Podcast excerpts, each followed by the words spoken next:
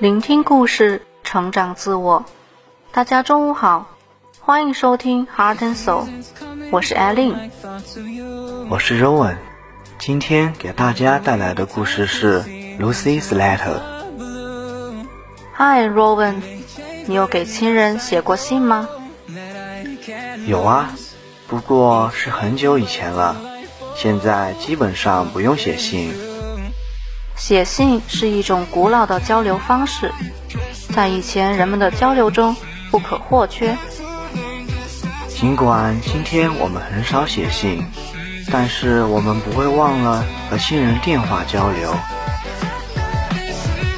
今天的主人公露西写的每一封信里面，都传达着她对亲人的思念，写出了很多生活中的情感，饱含满满的亲情。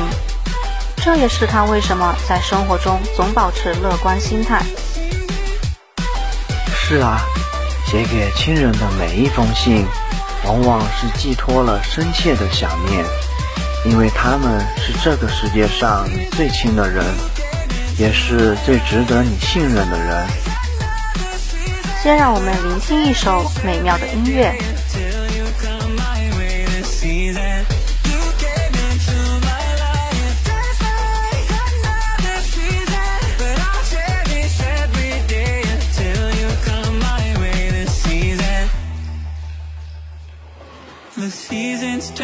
Change just like your mind. Like the sun gives into the moon, into the night. Time continues marching, it slowly crawls With each new one starting, I recall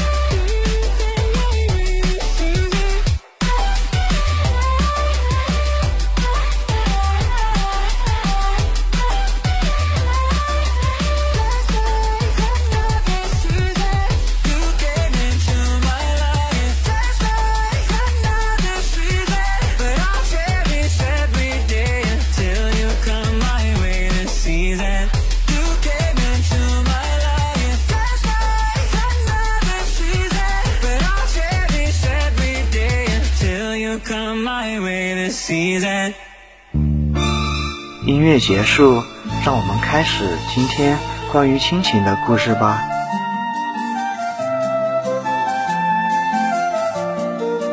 Lucy's letter. In this small town, my family and I had lived at several places. Before settling down in a house on Pennsylvania Avenue, a very quiet neighborhood my folks quickly made friends with those all around. In the house on the left of ours lived an old woman named Lucy. She and my parents got along splendidly.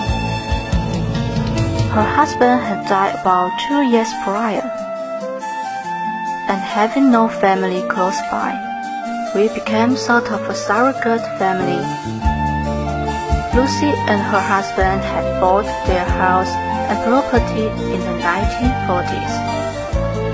Her husband loved to think around the house and yard, but the yard was his real passion. He gave meticulous care all year long, while she would type letters to distant relatives about the progress being made. Lucy's husband brought the yard to a beautiful state. Everybody admired and remarked on its condition. When he died, Lucy thought it befitting to spread his ashes in the backyard, the place where he had spent countless hours. But after some time, Lucy was convinced that her husband had come back to his yard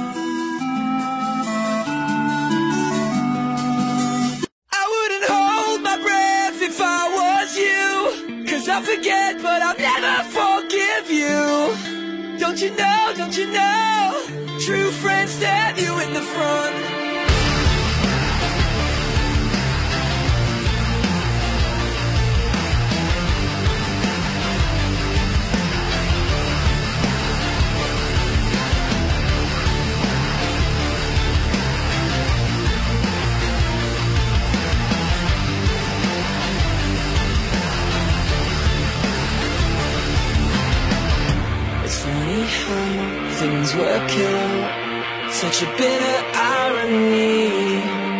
kick right to the teeth.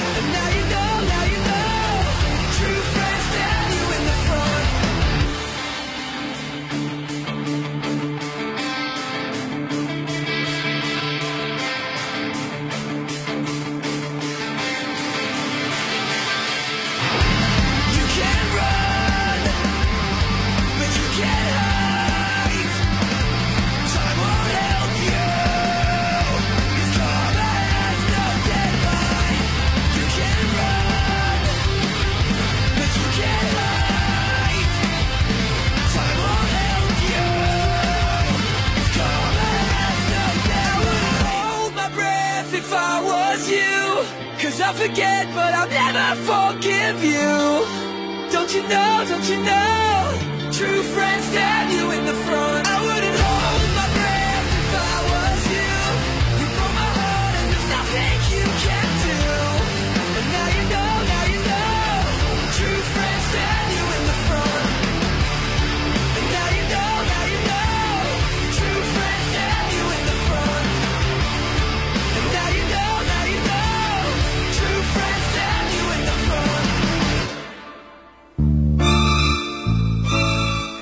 Was especially frightened of a sprawling backyard where he had spent many daylight hours.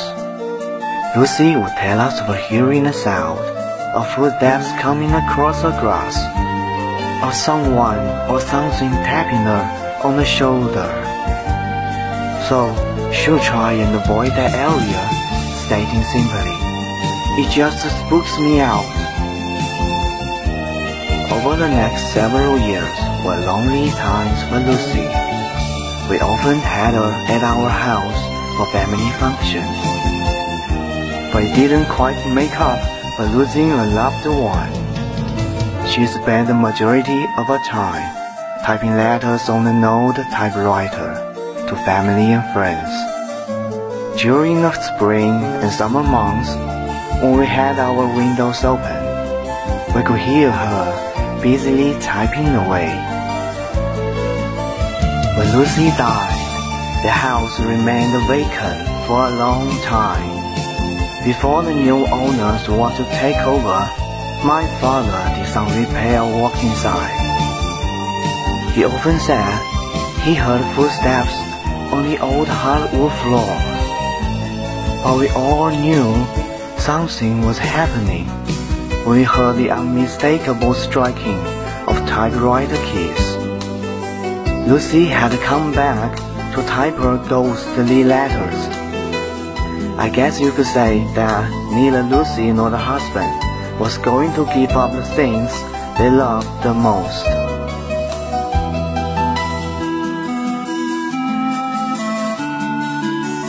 这个故事告诉我们， 亲人之间的情感是难以割舍的。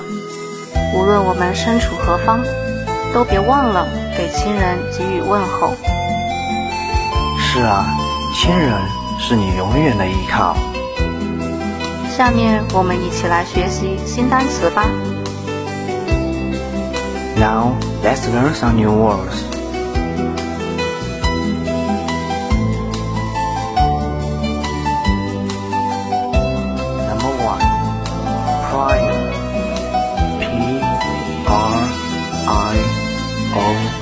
R. Prior. 形容词，先前的。For example, visits are by prior arrangement. 参观需要事先安排。 Number two, meticulous. M E T I C U L O U S. Meticulous. 形容词，十分仔细的。For example, he has been a meticulous manager.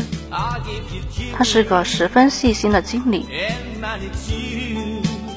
Number three, befitting. B E F I T T I N G. Befitting. 形容词，适合的。For example, characteristic of or befitting a seaman. 具有海员特征或适合海员的。 Number four, sprawling.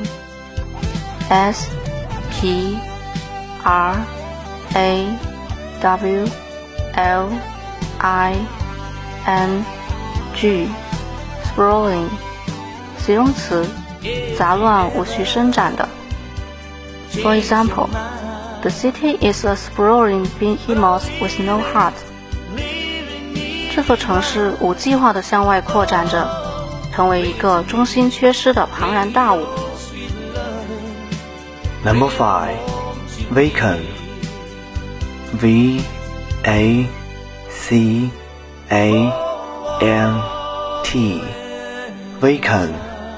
形容词，空着的。For example, the seat next to him was vacant. 他旁边的座位空着。每当你不开心的时候，你可以去找亲人诉说；每当你对生活失去希望的时候，同样可以。总之，亲人是你永远的依靠。我是庆佳，是雨涵，感谢来自二元电子的导播周勇和二元信管的编辑欧阳，谢谢大家的聆听，我们下周再见，拜。拜。